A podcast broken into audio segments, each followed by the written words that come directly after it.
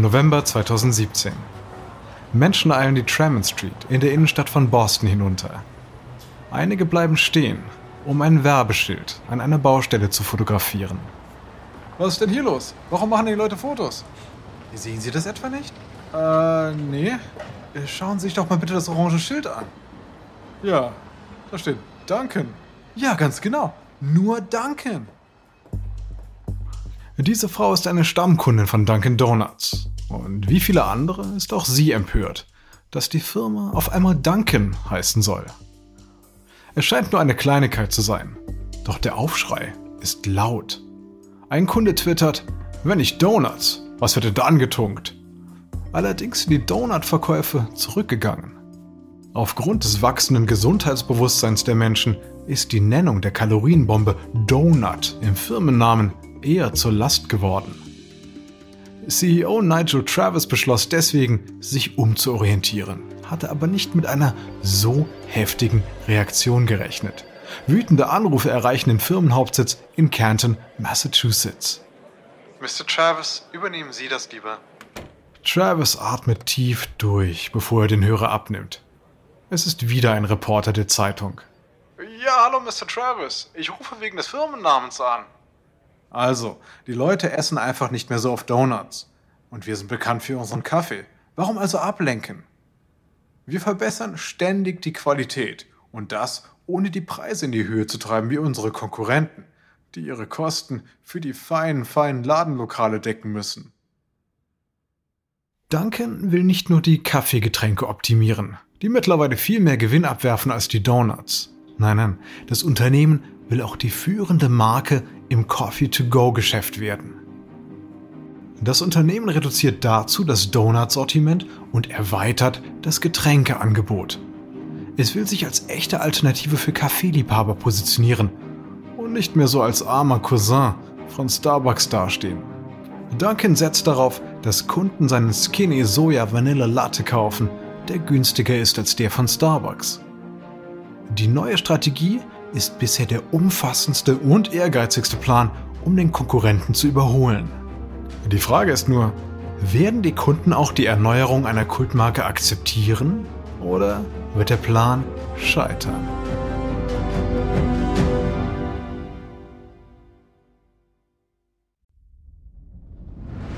Ich bin Alexander Langer für Wandery und das ist Kampf der Unternehmen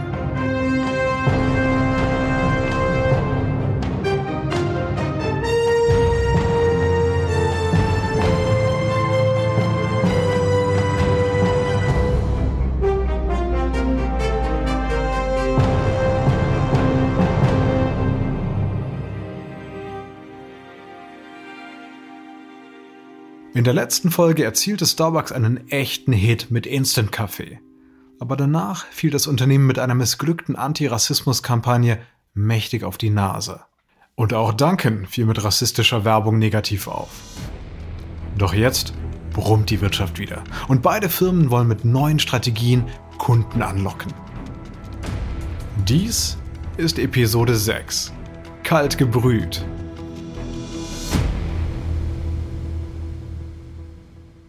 Juni 2015.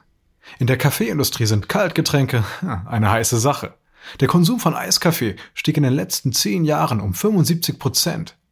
Aber die Verkaufszahlen von Starbucks Frappuccino, einst ein echter wichtiger Schlager, sind mittlerweile rückläufig. Es muss also ein Getränk her, das besser schmeckt als Eiskaffee und natürlich etwas teurer sein wird. Die Mitglieder des Entwicklungsteams stehen in der Testküche von Starbucks. Sie probieren einen sogenannten Cold Brew, ein Getränk aus grob gemahlenem Kaffee, der 15 Stunden lang in kaltem Wasser zieht. Aber das Getränk ist zu schwach. Also lassen Sie den Kaffee 30 Stunden lang im Wasser. Oh, zu stark. Doch nach 20 Stunden ist der kalt gebrühte Kaffee genau richtig. Er ist leicht süß mit Noten von Schokolade und Zitrus und enthält weniger Bitterstoffe. Der Geschmack ist weicher und vollmundiger als der von Eiskaffee. Ab Juli 2015 wird der Cold Brew in allen Starbucks-Filialen angeboten. Äh, was ist ein Cold Brew Grande und warum kostet er 3,25 Dollar? Das sind ja 60 Cent mehr als ein Eiskaffee Grande. Tja, wir haben nur eine limitierte Menge Cold Brew pro Tag. Der muss nämlich 20 Stunden brühen. Und wenn diese Menge verkauft ist, gibt es einfach keinen mehr. Okay, und der schmeckt dann also besser als normaler Eiskaffee, ja? Hm. Gut, ich teste mal einen. Aber den Preis finde ich unfair. Wow, mild und weich. Hm. In diesem Sommer explodiert der Absatz von Cold Brew. Als weitere Innovation bringt Starbucks Nitro Cold Brew auf den Markt.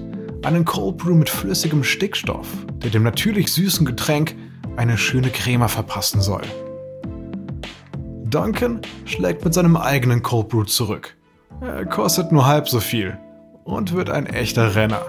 Doch Duncan will nicht nur mit der Konkurrenz gleichziehen, sondern sie überholen. Und dazu muss Duncan Switches gewinnen, sogenannte Umsteiger, also Starbucks-Kunden, die eine Alternative zu den hochpreisigen Getränken suchen. Im Jahr 2016 wächst Duncan gewaltig. Allein in den fünf Stadtbezirken von New York City gibt es mittlerweile fast 600 Geschäfte. Das sind mehr als Starbucks, McDonald's und Papa John's Läden zusammen. Der heilige Gral des Kaffees ist nun ein gefrorenes Getränk, das noch höhere Gewinnspannen erzielt. Im Jahr 2017 bringt Dunkin den Frozen Dunkin Kaffee auf den Markt. Hergestellt mit Kaffeeextrakt gemischt mit Eis, Zucker und Sahne, Vollmilch oder Magermilch, je nach Wahl des Kunden. Ein echter Knaller.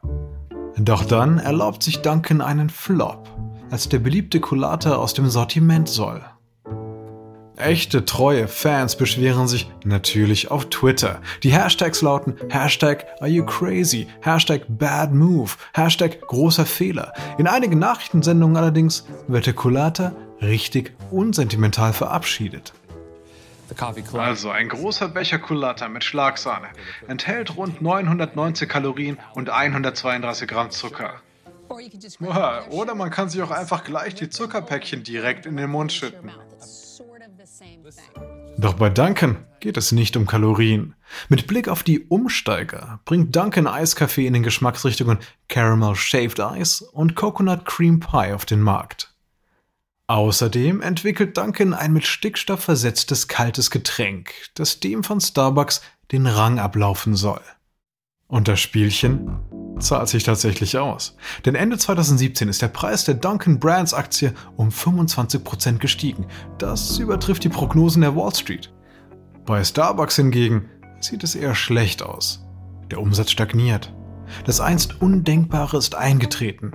Starbucks hinkt Duncan hinterher.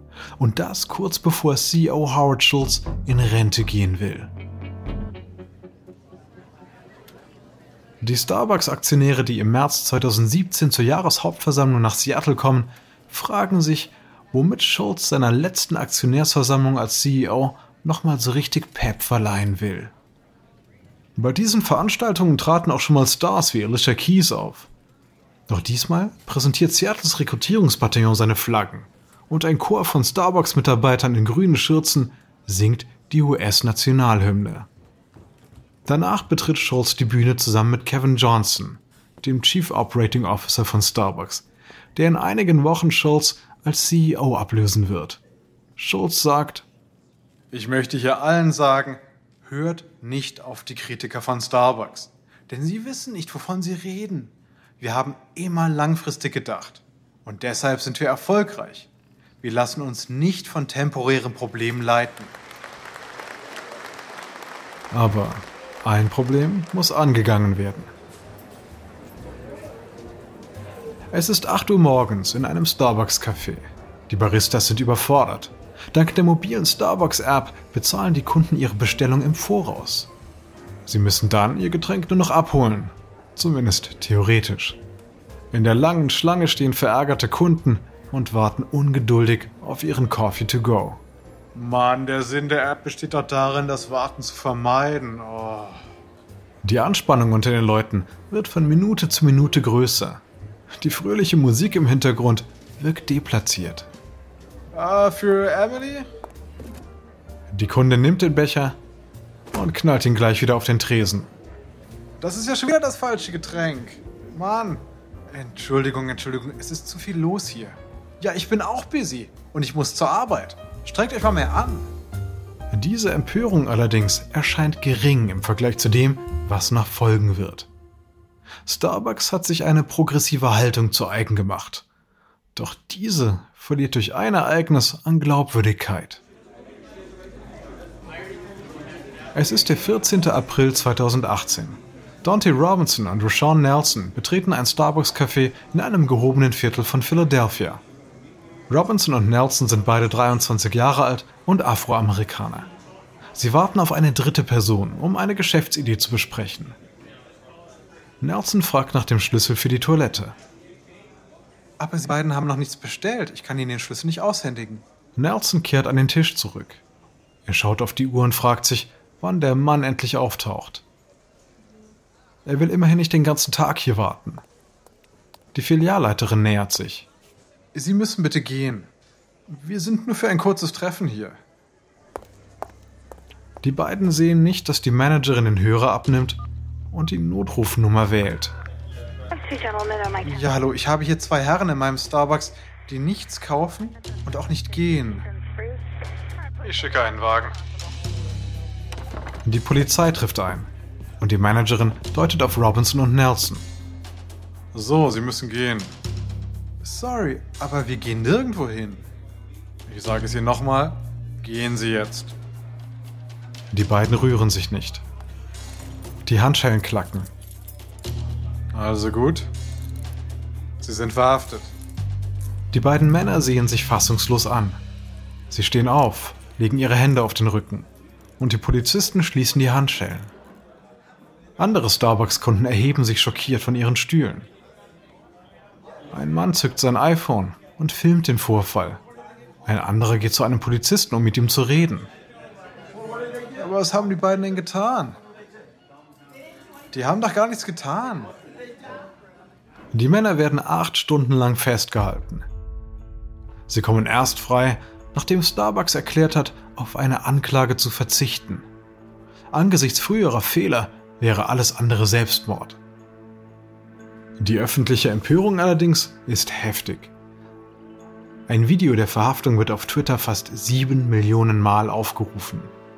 Eine Person twittert, ich kann nicht glauben, dass zwei Schwarze für etwas verhaftet werden, was Weiße jeden Tag bei Starbucks tun. Starbucks entschuldigt sich per Tweet. Aber der wütenden Öffentlichkeit reicht ein Tweet nicht. Die Stimmung heizt sich auf. Der Bürgermeister von Philadelphia schaltet sich ein und sagt, der Vorfall zeige, wie Rassendiskriminierung im Jahr 2018 aussieht. Eine Boykottbewegung setzt ein. Vor dem Starbucks Store wird demonstriert. Wir sind die Menschen, die Gerechtigkeit wollen.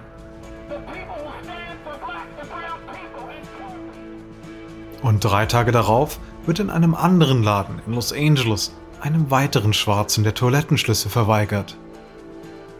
Und erneut gibt es eine wütende Gegenreaktion. Dann meldet sich Schultz mit einer formellen schriftlichen Erklärung zu Wort. Wir wollen kein öffentliches WC sein, aber wir werden jeweils die richtige Entscheidung treffen und den Gästen den Schlüssel geben.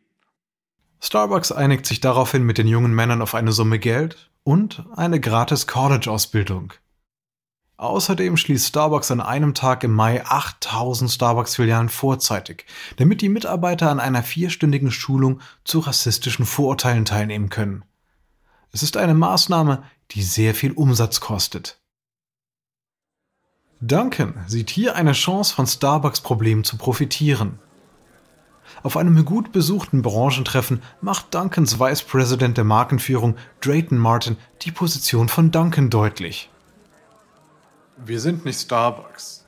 Wir sind nicht politisch. Wir drucken keine Botschaften auf die Becher. Wir wollen sie nicht in Gespräche verwickeln. Wir wollen einfach nur, dass sie unsere Läden in Sekundenschnelle betreten und auch wieder verlassen können.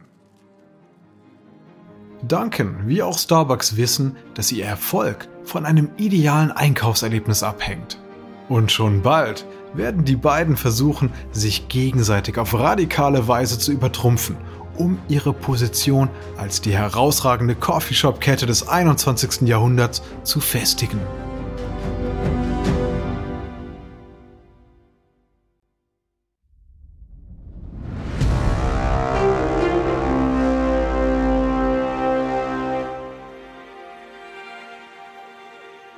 (16. Januar 2018) in Quincy, Massachusetts. Mary Jones macht ihre tägliche Einkaufstour für die Kolleginnen und Kollegen. Hey, für alle das Übliche, ich gehe rüber zu Duncan. Perfekt, schau dir doch einfach den neuen Laden an, der öffnet nämlich heute. Ja, vielleicht gibt's ja gratis Getränke. Als sie die Filiale betritt, blickt sie sich erstaunt um. Dieser Duncan Store ist kaum als solcher zu erkennen. Wow, ist das schön. Im Inneren gibt es nur wenige Tische und Stühle, dafür allerdings viel freie Fläche und große Glasfenster sorgen für natürliches Licht. Die Backwaren befinden sich nicht mehr hinter der Theke, sondern in Glasvitrinen direkt vor den Kunden. Ein Angestellter steht an einer Art Zapfanlage, die verschiedene Kaltgetränke ausspuckt. Es bilden sich Schlangen, sowohl im Inneren des Cafés als auch am neuen Drive-in-Autoschalter. Alle wollen etwas aus dem großen Angebot an Kaffeegetränken bestellen. Und bei jeder Bestellung betätigt die Bedienung einen Griff. Im Handumdrehen ist das Kaltgetränk ausgeschenkt. Die Belegschaft trägt mittlerweile neue schwarze Dunkin'-T-Shirts mit rosa und orangefarbenen Aufschriften wie Trink Kaffee, fühl dich toll. Dies ist Duncans Konzeptstore der nächsten Generation und Teil der US-weiten Verjüngungskur. Für Jones und andere Stammkunden wirkt der Laden mit seinen großen Räumen, den schlichten weißen Tischen und stylischen Hockern wie ein edler High-End-Shop. Und genau das ist der Plan. Duncan setzt 100 Millionen Dollar ein, um durch die Umgestaltung neue Kunden anzulocken. Auch Umsteiger, die den Einkauf genießen wollen, ohne dass am Produkt das Premium-Preisschild baumelt. Duncan testet das Kaufverhalten und eröffnet dann 50 dieser Shops.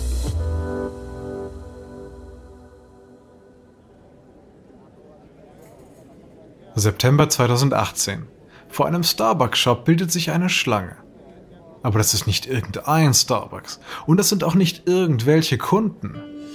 Ist es mutig oder dumm? Denn Starbucks eröffnet ein Geschäft in Mailand, der Heimat der anspruchsvollsten Kaffeeliebhaber überhaupt. Es ist eine Hommage an die italienische Kaffeekultur und eine von drei neuen, sehr hochwertigen Starbucks-Röstereien. Ein durchaus großes Wagnis. Aber für Howard Schultz schließt sich nun der Kreis. Er kehrt nach Italien zurück, den Ort, der ihn dazu inspirierte, Starbucks zu einem Kaffeehausunternehmen zu machen. Draußen stehen Hunderte von Menschen, auf deren Urteil Howard Schultz wartet. Ein Türsteher lässt jeweils eine kleine Gruppe ein. Schultz hat ein 2300 Quadratmeter großes altes Postamt in ein Café- und Genussmittelgeschäft verwandelt. Die Kunden bestaunen die Messingsäule in der Mitte, die Marmortheken und die Mosaikböden, die von lokalen Handwerkern hergestellt wurden. Sie sind alle überrascht vom Angebot, das 150 Getränke umfasst, darunter 100 Mixgetränke. Sie atmen das reiche Aroma der Kaffeemengen ein, die für den Vertrieb in ganz Europa, dem Nahen Osten und Afrika gerüstet werden. Es ist tatsächlich ein Erlebnis auf allerhöchstem Niveau. Und alle sind verblüfft. Auch ein Reporter von CBS. Äh, hier ist ein Starbucks, aber er ähnelt keinem, den ich je gesehen habe. Es ist vielmehr eine Art Freizeitpark für Kaffee. Ein einheimischer Besucher wird interviewt, der vorher recht skeptisch war. Und jetzt ist er baff. Das ist spektakulär. Einfach unglaublich. Sie sind also gerade erst gekommen und jetzt schon bekehrt. Ja, komplett. Einige der Kunden scharen sich um die Affogato-Theke, an der das Eis auf Bestellung mit flüssigem Stickstoff hergestellt wird. Andere gehen in die Bäckerei, um aus dem Angebot an europäischem Gebäck zu wählen. Für Schulz ist dieser Ort ein Denkmal für alles, wovon er je geträumt hat. Die Italiener, Kenner und Liebhaber des Espressos geben ihm die lang ersehnte Anerkennung. Es fühlt sich an, als hätte er eben einen Michelin-Stern verliehen bekommen. Jetzt kann er weitermachen.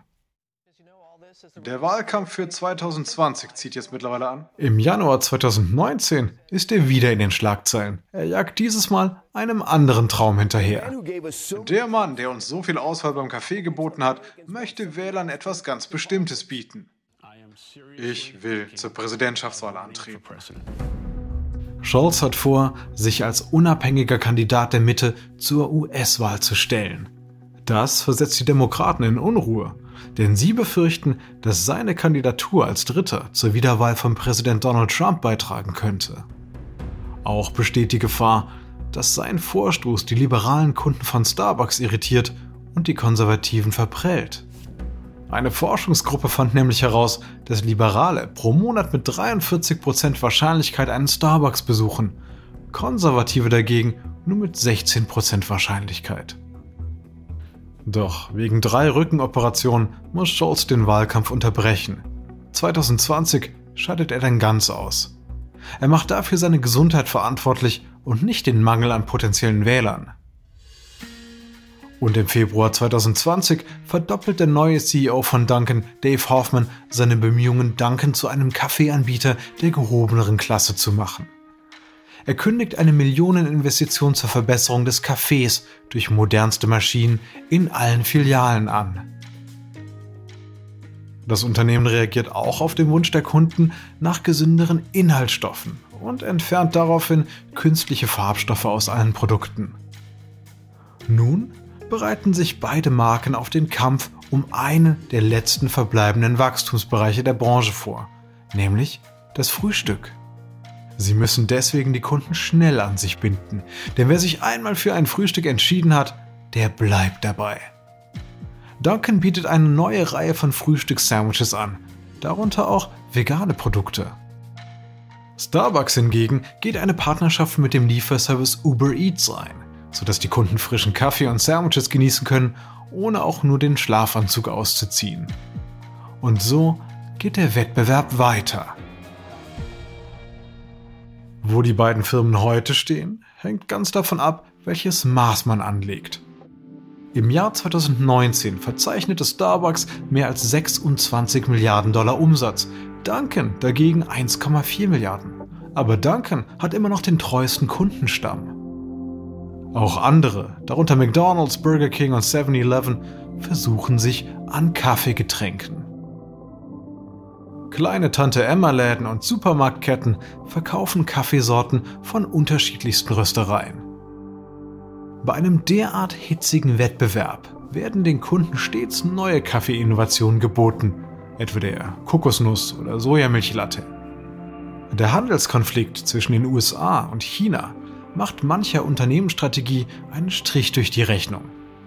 Gerade als Starbucks nach China expandieren will, macht sich dort ein starker Anti-Amerikanismus breit. Aber die wahre Herausforderung für Starbucks und Dunkin' ist nicht mehr ihre Konkurrenz, sondern der Klimawandel mit seinen Auswirkungen auf den Anbau von Kaffeebohnen. Etwa die Hälfte der weltweit für den Anbau von hochwertigem Kaffee genutzten Flächen könnte bis 2050 verloren gehen. 60 Prozent der wilden Kaffeesorten sind vom Aussterben bedroht, darunter die Arabica-Bohnen. Anpassen oder sterben. Das Gesetz des Lebens und der Wirtschaft. Um ihr Überleben zu sichern, haben Kaffeeunternehmen weltweit Plantagen besucht, auf der Suche nach trockenresistenten Sorten, die die globale Nachfrage nach einer der wichtigsten Lebensbedürfnisse befriedigen können, nämlich den morgendlichen Muntermacher.